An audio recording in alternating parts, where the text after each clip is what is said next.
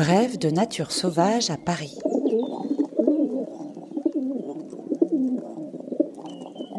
Aujourd'hui, le pigeon biset.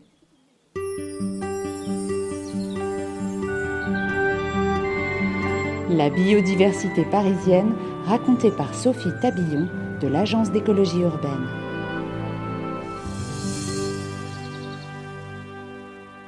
Oiseau incontournable du paysage parisien, le pigeon biset est une espèce férale à Paris, c'est-à-dire un animal anciennement domestiqué pour sa chair et ses capacités de grand voyageur, aujourd'hui retourné à l'état sauvage.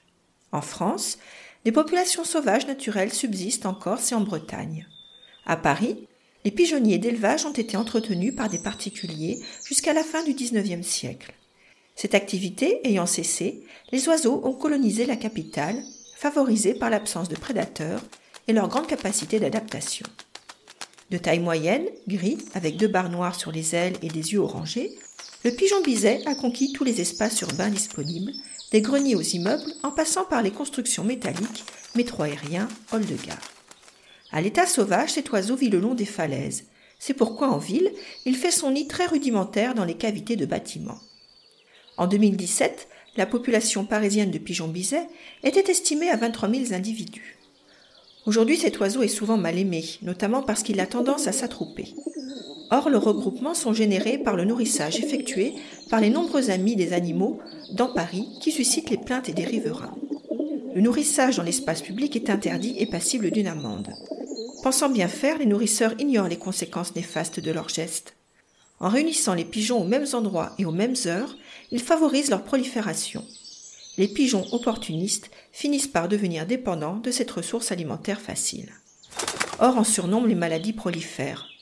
Majoritairement granivore, le pigeon devient omnivore en ville. Ainsi, il n'hésite pas à piller les poubelles et tant que l'espace et la nourriture foisonnent, il assure une descendance féconde. Les regroupements favorisent aussi l'accumulation de fientes dont l'acidité attaque les pierres des bâtiments. Les fientes, les cadavres, les nids ou encore les plumes peuvent obstruer les conduits, les gouttières. Pour limiter les concentrations de pigeons et favoriser une cohabitation harmonieuse avec les citadins, la ville de Paris a mis en place en 2003 des pigeonniers contraceptifs.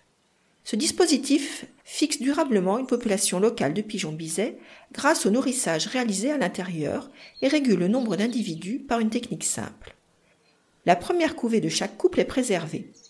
Les œufs des pontes suivantes sont secoués pour stopper leur développement et laissés en place quelque temps pour éviter que les oiseaux ne désertent l'endroit. Ainsi, les couples installés n'ont qu'une couvée par an au lieu de 6 à 8 normalement. Il permet également de contrôler l'état sanitaire des oiseaux. Tout pigeon malade ou blessé est confié à l'École nationale vétérinaire de Maison-Alfort. Enfin, le pigeonnier contribue à une meilleure propreté de la ville en concentrant les fientes sur des lieux de nourrissage contrôlés. Au total, aujourd'hui, 1000 pigeons dorment dans les 10 pigeonniers, soit environ 5% des pigeons parisiens. Deux autres espèces de pigeons fréquentent la capitale en moins grand nombre. Le pigeon ramier ou palombe, plus grand avec un petit col blanc à l'âge adulte et des yeux jaunes, niche dans les arbres et de plus en plus dans les jardinières. Gourmand de bourgeons au printemps, il macule de fientes les véhicules garés sous les arbres des rues. Le pigeon colombin, de la taille du pigeon biset, avec un plumage à dominante bleutée et gris-violet aux éclats métalliques typiques sur le cou et aux yeux bruns, est plus discret. Il s'installe sur les toits et les antennes pour surveiller son territoire. Il établit son nid dans les cavités des arbres. Le pigeon biset a connu autrefois ses heures de gloire. Ses compétences en matière d'orientation, liées entre autres à la magnétite présente dans certains tissus de son cerveau, qui équivaut aux composants d'une boussole, l'aident à retrouver son pigeonnier. Durant la guerre de 1870 et la Première Guerre mondiale, le pigeon a été utilisé pour transmettre des messages militaires. C'est le seul animal décoré de la Croix de guerre 1914-1918.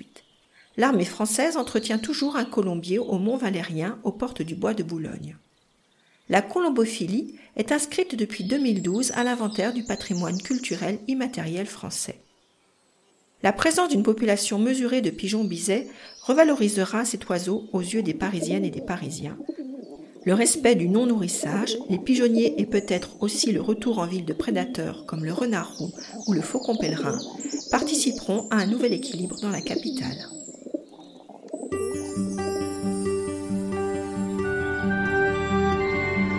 Pour tout savoir sur la nature à Paris, rendez-vous sur le site des acteurs du Paris durable et sur paris.fr.